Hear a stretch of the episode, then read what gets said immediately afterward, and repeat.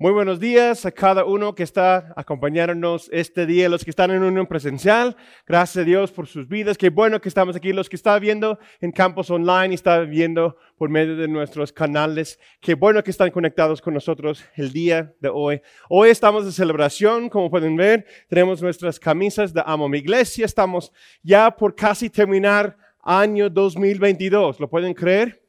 Wow. Dios está haciendo cosas grandes en nuestras vidas.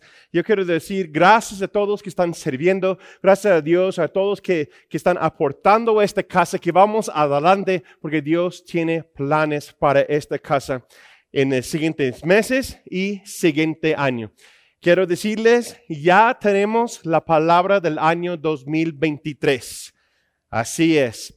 Estamos orando, estamos, ya tenemos meses, Laura y yo platicando, estamos orando, ya confirmado en nuestro corazón, ya estamos preparando, ya estoy haciendo los gráficos, etcétera, y estamos emocionados por lo que Dios tiene para esta casa espiritual. Dios tiene planes para esta casa espiritual. Pues hoy también estamos en celebración, ¿por qué? Porque iniciamos una nueva serie. Yo me emociono cada vez que entramos en una nueva serie porque yo sé que Dios tiene algo especial para decirnos cada vez. Este año 2022, nuestro lema es Venga su gloria. Estamos en Éxodo 40, versículo 34, que nuestro mayor anhelo es recibir, más bien permanecer y vivir en la gloria del Señor. En febrero compartí con ustedes una serie de los cuatro fundamentos de la iglesia basada en las cuatro criaturas. Y les invito a que estudien Apocalipsis 4, 1 al 9 y también Ezequiel 1, 4 al 12. Aunque vimos eh, al fondo de qué es esos y cuáles son esas cuatro criaturas, y sabemos que son ángeles distintos, creados para Dios, ¿sí? Creados por Dios y para Dios, para mostrar a nosotros, yo creo que los fundamentos de la personalidad de Cristo, es una expresión de Él, de su carácter, de forma de ser, y también nos enseña cómo es su iglesia, cuáles son los cuatro fundamentos como iglesia. Anteriormente vimos al fondo de eso, pero yo quiero uh, repetirlo porque ahora vamos a continuar otra serie y vamos dedicándonos a otra cara. Como decía yo, y dice la palabra que el espíritu se mueve, las ruedas se giran y ahora vamos hacia otro de los fundamentos. ¿Sale? Vimos que las cuatro criaturas son cuatro criaturas y cada criatura tiene cuatro caras. Está la cara de águila en vuelo, una águila volando. Y hemos visto que eso es la adoración. Y vimos últimamente la cara de león. Eso representa fuerza y guerra. En más específico, la guerra espiritual, la oración. ¿Sí? Cuando ustedes estaban activando más y más en esta área. Hicimos nuestros 21 días de oración, estamos más profundo, nuestro anhelo es ir más profundo en nuestro conocimiento, nuestra relación con el Señor y más alto en su presencia y para que podamos experimentar y vivir en su gloria. Después hay una cara de becerro. Eso representa la humildad, o, sea, el servicio, lo cual que vamos a iniciar una serie el día de hoy. Y también cara de hombre, y sabemos que eso es Jesús. Y Jesús es gracia y verdad, como nos enseña el apóstol Juan. Entonces, esa cara debe ser, las ruedas van girando, vamos a enfocarnos ahora en esa área del servicio, este, lo que representa la humildad en nuestras vidas como cristianos, como discípulos de Cristo, como familia y también, si la familia está fuerte, la iglesia está fuerte y también cómo se expresa en la iglesia. Estoy titulando esa serie El camino más excelente. Al estudiar 1 Corintios capítulo 12, vemos que Pablo enseña a la iglesia en Corinto y también a nosotros acerca de los dones espirituales, o sea, los dones carisma. ¿Sí? Hay dos tipos de dones, no tengo tiempo para hablar de todo ello, pero ahí habla de los dones carisma y enseña acerca de cada área o cada categoría de los dones. ¿Sí? Dice que si uno es, es para profetizar, deben profetizar. Si uno es para ser maestro, debe dar enseñanza. Si uno es para ah, para hablar en lenguas, hablar en lenguas y también la interpretación de lenguas. Y después dice, si a uno para servir o ayudar, debe ayudar y activarse la administración, etc. Y nos enseña porque aquí hubo una confusión o una creencia errónea dentro de la iglesia en Corinto. Y que unos creyeron y estaban enfocados en que hay ciertos dones que son mejores que otros porque alguien más tenía un, entre comillas, mejor don que, que ellos mismos. Entonces hubo una discusión en esa época, en esa temporada, en ese tiempo, en la iglesia de Corinto. Por eso Pablo tuvo que escribir y, y, contestarles y darles una instrucción de cómo debemos funcionar y servir en la casa del Señor. Nota aquí, no hay mejor don que otro. Lo ha dicho por años, lo repito, la palabra nos enseña y Pablo también en su enseñanza nos dice que no hay un mejor don que otro. Todos somos necesarios. Y él usa el ejemplo del cuerpo eh, físico, ¿no? Como el mano no puede decir al ojo que no te necesito como la pierna o el pie no puede decir al cuerpo que no lo ocupo, o el corazón, etc. Cada miembro del cuerpo, cada parte del cuerpo es necesario para realizar su función. Pero hubo esa confusión porque unos quisieron servir de una forma, entre comillas, mejor. Y eso nos encuentra a, la siguiente frase o la última frase de su enseñanza de capítulo 12, versículo 31, y dice, y 1 de Corintios 12, 31 dice, ustedes deben procurar los mejores dones, pero yo les muestro un camino aún más excelente. Ustedes están buscando cuál es el mejor don. Ustedes desean servir al Señor con el mejor don. ¿Sí? Pero yo les voy a enseñar, dice Pablo, los muestro los invito a caminar en un camino aún más excelente. La palabra excelente aquí es muy interesante porque la palabra en griego quiere decir lo siguiente, preeminencia o fíjese, superar lo que es por definición excelente.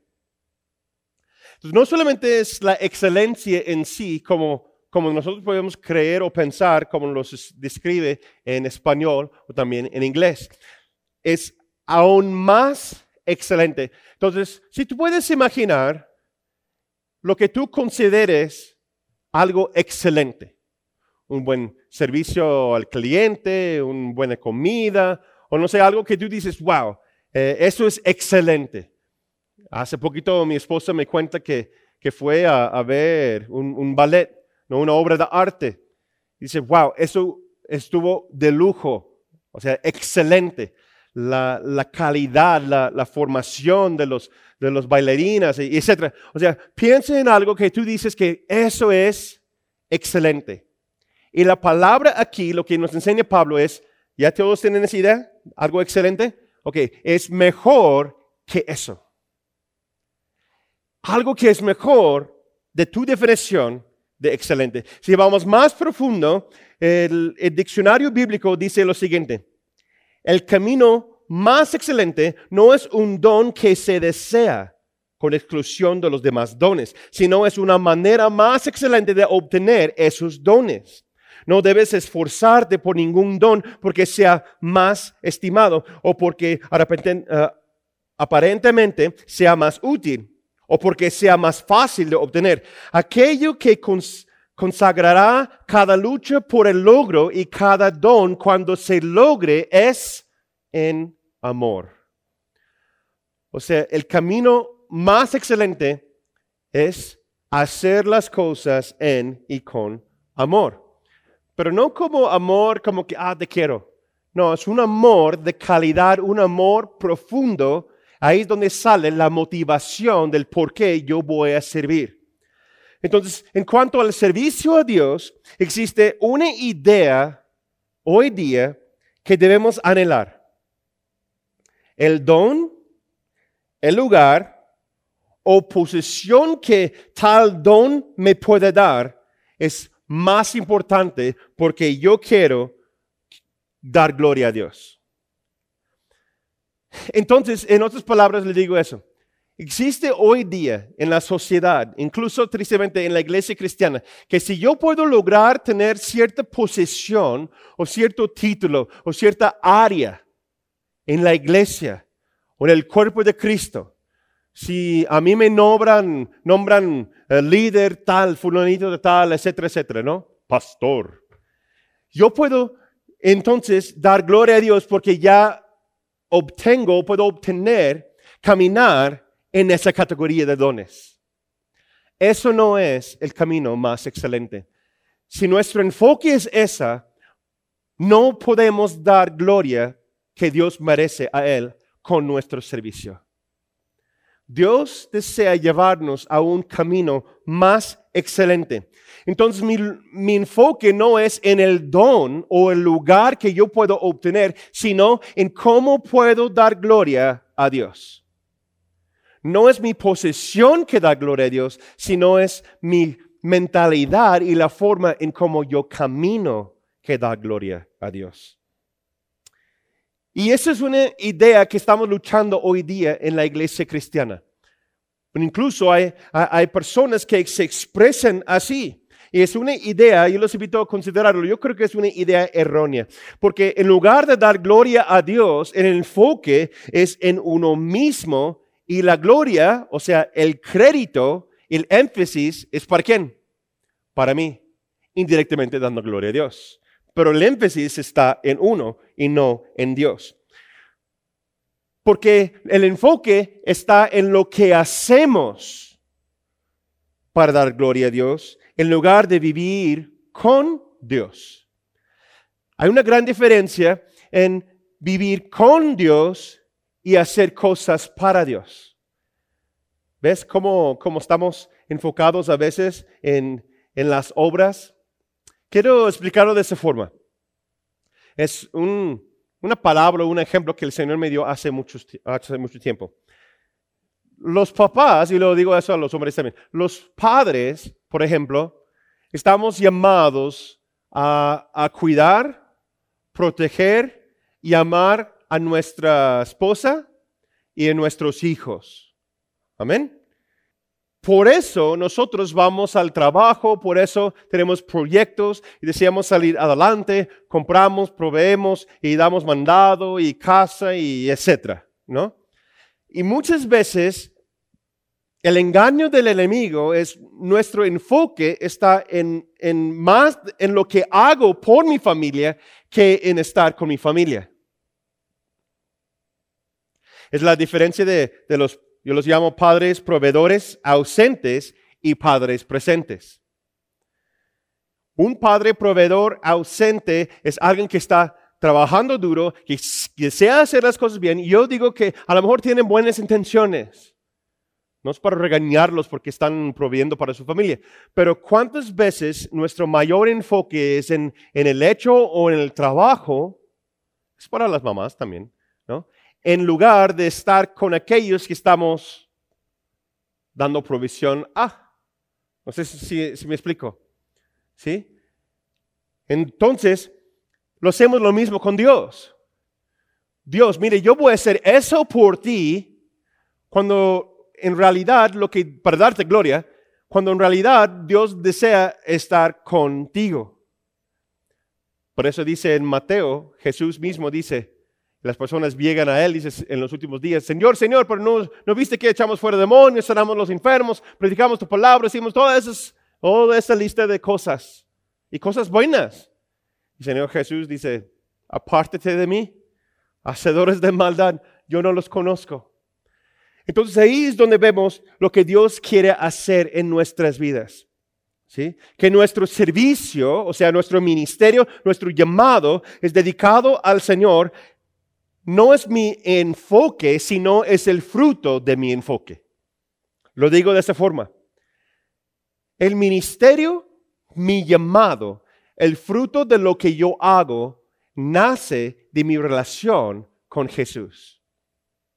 Yo no tengo una relación con Jesús porque yo hago cosas por Él sino yo tengo una relación con Jesús y produce en mí el fruto de eso es yo quiero expresarme dándole gloria con los hechos de mi vida.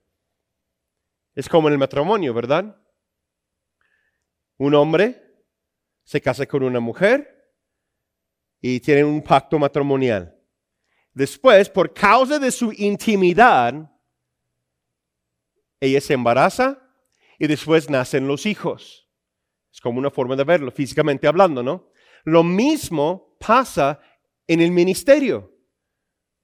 Un hombre, una mujer busca a Dios, tiene una relación con Cristo, el reino de Dios se siembra en su ser, se siembra en su corazón, y por causa de mi relación con Él, mi intimidad con Dios, es una forma de decirlo, nace mi servicio, que es mi llamado, mi ministerio, mi trabajo, etc. ¿Sí? Como dice mi esposa, es servir por causa de mi relación, mi llamado, etc., no a costa de ello. En el trabajo lo aplicamos así. Yo voy a, a, servir o trabajar por causa de mi familia, no a costa de mi familia. Es muy importante que entendamos eso. Eso nos lleva a la siguiente pregunta. Entonces, ¿cómo podemos aprender de este camino más excelente? O en otras palabras, ¿cómo podemos caminar en y con amor? ¿Les interesa? Bueno, unos dicen que sí. Entonces, el tema del día hoy se llama un yugo diferente. La vida, la cultura, la sociedad, nuestras propias tradiciones, nuestras familias, etcétera, nos han inculcado yugos. Es un término bíblico que se repite muchas veces en, la Biblia, pero también lo podemos verlo como eh, una yunta de bueyes o, esos becerros o, mulas que se ponen un yugo y están trabajando y caminando juntos, ¿verdad? Y esa imagen de, de yugo, eh, comúnmente en el campo usaba los bueyes o, o, los animales, las mulas, para, para, poner un yugo sobre ellos y, ponerles a trabajar. Y eso es una forma en como yo quiero presentarles que yo creo que la palabra nos enseña cómo debemos ver nuestro servicio. Culturalmente tenemos yugos. Socialmente tenemos yugos. Cada familia, cada sociedad, cada empresa, incluso cada religión de este mundo tiene sus propios yugos. que son los yugos? Como por definición puedo decirlo de esa forma, son normas, reglas, tradiciones o formas de pensar. ¿Sí? Son costumbres, lo cual que tiene ciertas familias, ciertas empresas, ciertas iglesias, religiones, formas de ser y pensar que, que trae yugos a nuestras vidas. Y comúnmente, y a veces sin querer, los traemos a la vida cristiana. Nos arrepentimos de nuestros pecados, ponemos nuestra fe en la persona de Jesucristo, confieso con mi boca, creo en mi corazón que Él es el único Hijo de Dios y Él murió en la cruz por mis pecados, resucitó de entre los muertos. Dice la palabra, si yo creo eso y lo confieso, lo pongo en mi corazón, lo recibo como mi Salvador, tengo ya ahora salvación. Amén. Si no has tomado ese paso, yo les invito que, consideran cómo es tu vida sin Cristo y cómo es la vida con Cristo. No va a ser más fácil si no vamos a tener una meta, un propósito por vivir. Pero cuando llegamos a esta vida cristiana, traemos con nosotros nuestros yugos, nuestras maletas, ¿verdad? Y comúnmente se hace pesado lo que es la vida buscamos a Dios y hay cosas pesadas y, oramos y buscamos a Él que, que, nos ayude, que nos apoye, pero en realidad a veces, y lo dejo a su consideración, es porque no podemos avanzar en nuestra vida espiritual, nuestra relación con Dios, tener paz en el matrimonio, llegar a tener ah, a un punto es, con estabilidad en nuestras vidas, económicamente, emocionalmente, mentalmente, espiritualmente hablando, por causa de esos yugos que todavía existen. Hay cristianos hoy día, incluso algunos de nosotros que estamos viendo y estamos presentes, que seguimos cargando con yugos sobre impuestos en nuestras vidas y no hemos dado cuenta que sí todavía existen ahí. No sé si te ha pasado a ti en una reunión familiar, reunión de trabajo o algo, pero ¿nunca tuviste que abordar un tema difícil con alguien o una situación que, que te hace sentir incómodo? En inglés, la palabra o la frase, el modismo es el elefante en el cuarto. There's an elephant in the room. Es como que todos lo ven algo distinto y nadie quiere decir algo al respecto. ¿No? ¿Nunca te ha pasado? Yo no puedo pensar, y es que hay muchos ejemplos, ¿verdad? Pero los pongo eh, en un rango de, de 1 a 10, ¿no? Uno lo más fácil, 10 lo más difícil. Eh, cosas que yo he experimentado o yo he escuchado de ellos y estás ahí y dices, ah, incómodo, ¿no? Que, ¿Cómo lo, lo digo? yo digo un número uno, es que estás ahí en un, familiar o estás de cita con un ser querido, o estás con tus hijos, etcétera, y están comiendo y de repente hay algo en los dientes, ¿no?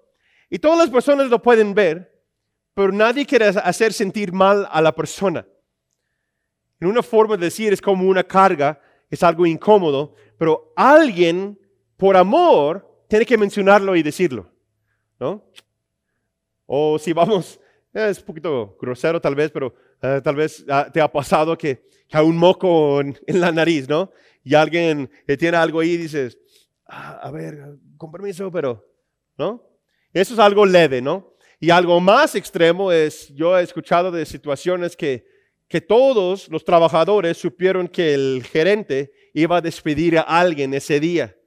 Y todos conocen menos la persona estás ahí trabajando durante el día, estás yo estaba en ventas y etcétera, y todos, no me recuerdo del nombre de la muchacha, pero le iban a despedir y todos supieron menos ella. Pues ahí estás trabajando durante el día y estás, oh, mira, y mis vacaciones puede ser así. Eh, ok, ¿no? Es súper incómodo, ¿no? Pero el camino más excelente nos invita a caminar en estas áreas, reflexionar. ¿Por qué? Porque Dios quiere que damos gloria a Él. Y Jesús mismo aborda un tema difícil. ¿Sí? No sé si te ha pasado a ti y, qué dijiste. ¿Qué dijiste en tu situación? ¿Le dijiste algo o estabas callado? No, no, no me toca a mí, ¿verdad? Pero Jesús sí. Jesús aborda temas difíciles y Él, después de confrontar los líderes religiosos de su tiempo, lea y estudia Mateo capítulo 22. ¿Sí? Él dice lo siguiente a sus discípulos y las personas que estaban ahí presentes. Es como una indirecta. Él confronta a los líderes religiosos y después como una indirecta le da a ellos, enseña a sus discípulos para que los escuchen. Sus palabras. Ahora estamos en Mateo 23, 1 al 4. Después de esto, dice la palabra, después de confrontarlos y decirles lo que están haciendo mal a los líderes religiosos, Jesús dijo a la gente, a sus discípulos, lo siguiente.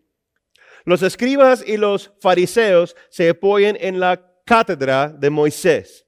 Así que ustedes deben obedecer y hacer todo lo que ellos les digan, pero no sigan su ejemplo, porque dicen una cosa y hacen otra.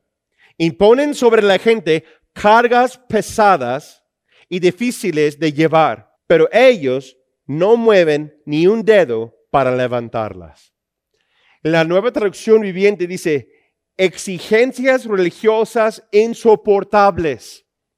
Ahí viene también la definición o la idea de qué es un yugo. O bíblicamente en el Antiguo Testamento hablaba de yugos de hierro. ¿Sí? Yugos son cargas religiosas o cargas pasadas. El pasado cosas que has hecho en el pasado, tu vida pasada, o simboliza una vida de esclavitud. Y para los teólogos, los que quieren estudiar, profundizarse más en eso, hay unos también unos yugos simbólicos. Les invito a que estudien Jeremías 27 y capítulo 28. El profeta cargó un yugo en su cuello por dos años, un yugo físico, hecho de madera, casi 1.5 metros de largo y 8 centímetros de grueso, para mostrar al pueblo lo que hace la religión caminar como religiosos y cómo es la carga. Entonces, gracias a Dios que no fuiste llamados al ministerio de cargar yugos, ¿verdad? Les invito también a ver lo que dice Jeremías 28, 13 a 14, que él menciona que hay yugos de madera y yugos de hierro en el mismo contexto. También Eliseo, en 1 de Reyes 9, 19, versículo 21, Eliseo en capítulo 19 recibe su llamado a servir al Señor por parte de Elías y caminar en su ministerio para seguir y caminar los propósitos, lo cual que Dios tiene para él. Pero Eliseo tuvo que regresar a casa, romper sus yugos, tenía una yunta de bueyes, ¿sí? Lo rompió el yugo, mató a los animales, es, simbólicamente hay toda una enseñanza de lo que representa eso, ¿sí? Él entrega su primer, eh, primogenitura, el yugo quiere decir su, su, tradición, su forma de ser, la vida anterior, lo rompe, usa esa madera del yugo para quemar la carne de sus bueyes, o sea, esos vacas, esos animales, hace unos bisteces y les entrega de comer a la gente para que sea una bendición para ellos, abraza a sus padres, les da un beso y luego sale para iniciar la vida nueva. Entonces, simbólicamente, el yugo en la Biblia representa muchas cosas.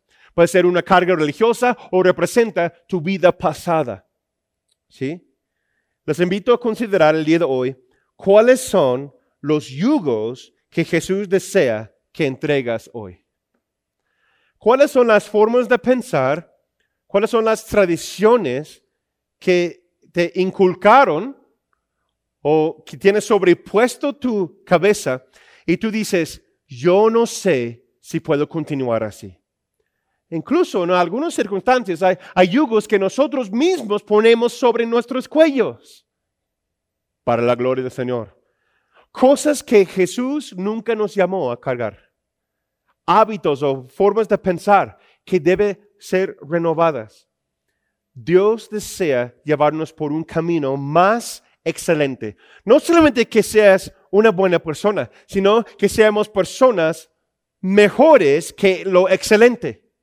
La única forma de serlo es reconocer cuáles son los yugos que estamos cargando, cuáles son las cargas que tenemos en la vida, reconocer cuáles son, entregarlos al Señor, pedirle perdón nos arrepentimos, que arrepentimiento quiere decir literalmente cambiar la forma en cómo pensamos. Que yo voy para acá, me arrepiento, ahora doy la vuelta y voy para allá. Voy a romper esos yugos, voy a someterlos y los pongo a los pies de Cristo Jesús, los voy a quemar, por decirlo así, en el fuego, en el altar de Dios.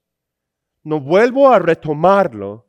¿Por qué? Porque son yugos de fierro, son yugos de hierro, cosas que Dios nunca me dio, cosas que, que me, me impusieron sobre mi cabeza y yo nunca los recibí.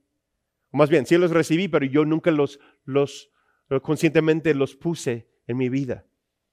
Hay tradiciones, formas de pensar de nuestra sociedad, de la cultura.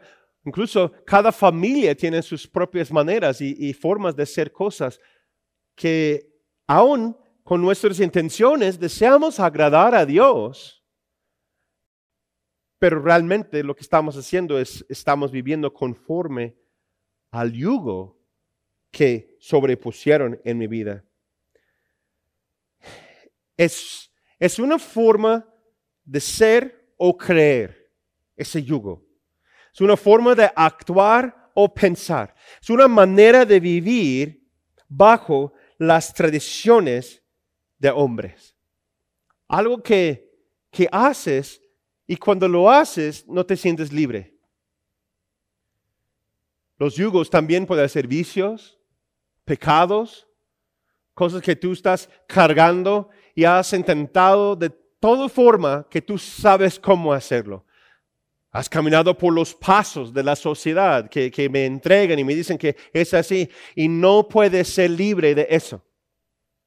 Pues yo les invito a considerar que tal vez tienes un yugo sobre tu cuello y requiere un yugo diferente. Mira, Jesús entendió eso, que tenemos yugos, tenemos tradiciones, tenemos cargas, que tenemos normas y reglas para caminar en esta vida. Tenemos formas y maneras de vivir que son heredadas o impuestas sobre nuestras cabeza sobre nuestras vidas. Y esa es una de las razones en por qué Jesús vino a entregar su vida por nosotros. Porque un hombre como tú y yo no puede romper el ciclo. Si estamos todos en la misma circunstancia, todos tenemos yugos, tradiciones, estamos caminando dando vueltas en este mundo, en nuestro círculo. Alguien que está dentro de este círculo no puede liberarnos porque ellos también están cargando con lo mismo. A lo mejor han superado cierta área de su vida o tratan de ser buena persona, pero requiere algo sobrenatural o por fuera de este mundo para que nos pueda rescatar y romper los yugos de este siglo. Esa persona fue Jesucristo. Él siendo Dios, se hizo hombre, Manuel, Dios con nosotros, tomó nuestros pecados, nuestros yugos, nuestras tradiciones, las formas antiguas del antiguo pacto, y en Él, en su sangre, cumplió con todo el antiguo pacto, renovó el pacto con Dios y ahora podemos tener libertad en la persona de Cristo Jesús. Él vio que estábamos en esa circunstancia.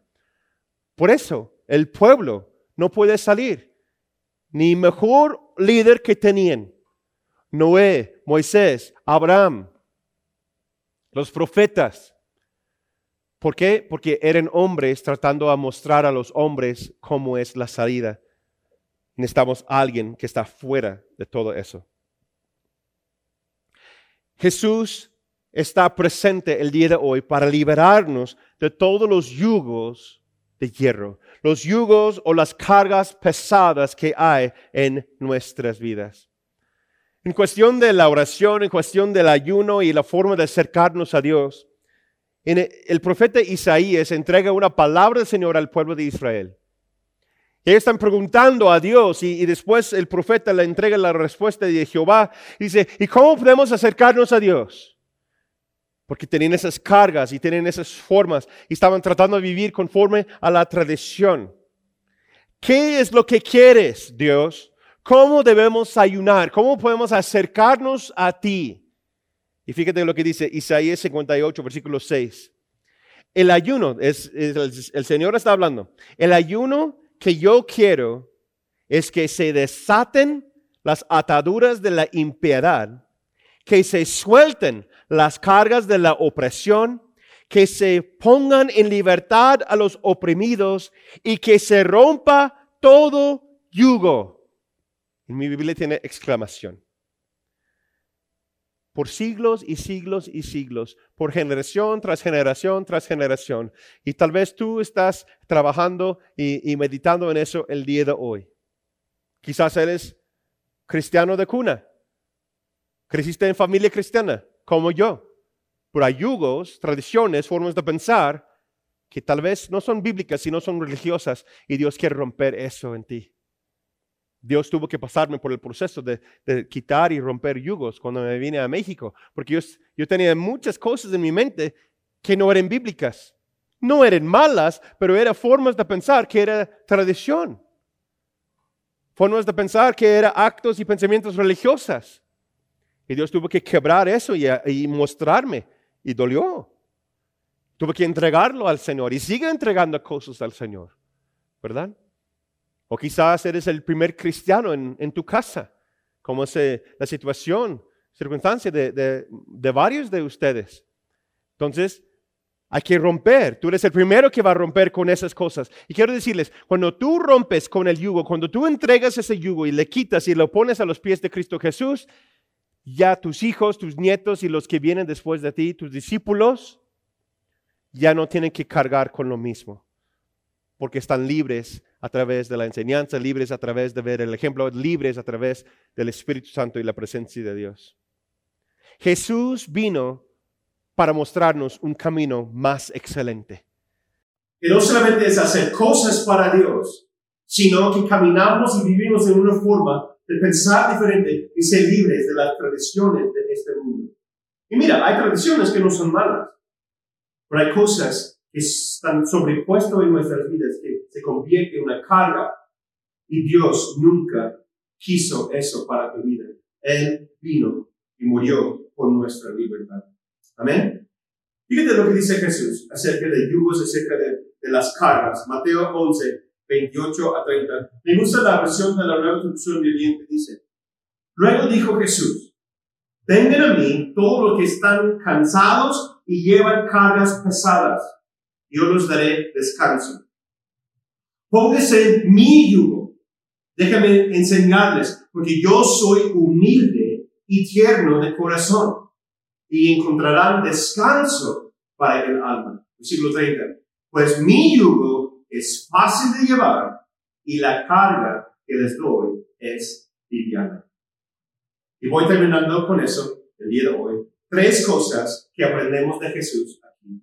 Número uno, no puedes tomar el yugo de Jesús hasta que entregas el yugo tuyo. No puedes levantar el yugo de Jesús hasta que entregas tu yugo. No puedes poner vino en udres viejos. nuevo vino no puede entrar al, al viejo costalito, ¿verdad? Udre. Tiene que cambiar, renovar. Nueva criatura es. Tienes que confesar a Él, reconocer quién es Él, como Señor, y sometes a Él, entregas, te arrepientes de los yugos que estás cargando, le entregas a Él. Y Él va a hacer un intercambio divino. Se remueve los yugos de hierro, los yugos pesados, y te da uno nuevo para caminar con Él. Dos, tenemos que vivir, tenemos que estar cansados, puede utilizar la palabra agotados, de nuestra forma de ser en mi experiencia, si la persona no está cansado del pecado, si la persona no está cansado de cargar y llevar la vida, comúnmente no hay un arrepentimiento verdadero. Tienes que reconocer que has lastimado el corazón de Dios. Tienes que reconocer que trataste de hacer las cosas con tus propias fuerzas. Hasta que reconoces esto, el yugo de Jesús no va a ser liviana, sino te vas a convertir en alguien que es religioso y no un discípulo de Cristo Jesús. Eres estar cansado decir, ¿sabes qué? Ya no puedo más. Y si reconoces que eres así, ya no quieres cargar lo que estás cargando, y estás cansado de eso, ya lo puedes entregar a Jesús y Él lo va a recibir con fe, Él murió por él en la cruz y ahora te da una carga nueva que es liviana es su manto, que es su presencia, es su llamado. Y número tres, si tu carga, o sea, tu yugo, se siente pesado, significa que no viene de Jesús. A veces, siendo aún cristianos, discípulos de Dios, cargamos con cosas y decimos, ay, la vida es tan pesada. Comúnmente, en mi experiencia, porque estoy cargando algo que Jesús no me dio. Porque su carga es liviano y fácil, porque Él lo carga con nosotros. Amén. Nos ponemos de pie, como nos está viendo la niña, qué bueno que están conectados con nosotros. Entonces, en este momento yo quiero invitarles que, que no enfocamos en el don de que Jesús nos da, sino en la forma o la manera de vivir. Ese es el camino más excelente. Y también existen yugos Existen yugos y cargas y cosas que la tradición, la sociedad y otras personas quizás nos han heredado o han sobrepuesto nuestras vidas, o nosotros mismos hemos tomado y cargado, lo cual que Jesús no nos dio. El Espíritu Santo, yo confío que el Espíritu Santo está revelando tus yugos, tus cargas, tus yugos de hierro, cosas que no vienen de Jesús. Y Él quiere decir, yo quiero recordarles que Él murió por tu libertad, para romper esos yugos, para puedas caminar en con la gloria, la presencia de Dios. El Espíritu Santo, yo confío, está ministrando tu corazón ahora en este momento.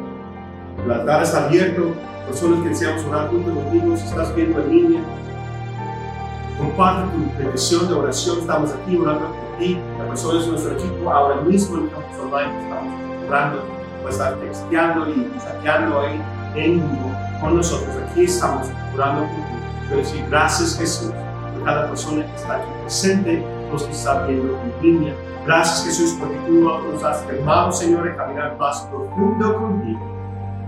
Y tú quieres romper todo, todas esas cosas que no vienen de ti, Señor. Esos yugos religiosos, esas mentalidades erróneas, formas de, actuar o pensar que nosotros mismos hemos sobrepuesto en nuestras vidas. Yo oro, Señor, que podemos arrepentirnos de eso. Yo digo a cada uno que reconoce su yo, al Señor ahora mismo. Señor, perdóname, perdónanos, Señor, por esas cosas que hemos tratado de hacer las cosas de nuestra propia manera, nuestra forma. Perdónanos, Señor. Entregamos y quitamos esos yugos de guerra, esas, cargas pesadas están sobrepuestos en nuestras vidas. Perdónanos, Señor. También perdónanos, Señor, por, sobrecargar otros con actos, ideas religiosas. Haznos libres. Yo oro por libertad espiritual, libertad mental, libertad física, sanidades ahora mismo en el nombre de. Gracias, Señor, por lo que estás haciendo, lo que vas a hacer los siguientes días. En el nombre de Cristo Jesús. Oramos, decimos. Amén. Amén. Espero que este tema les sirve. Yo los espero la próxima semana. Vamos a continuar buscando el camino más excelente. Que Dios.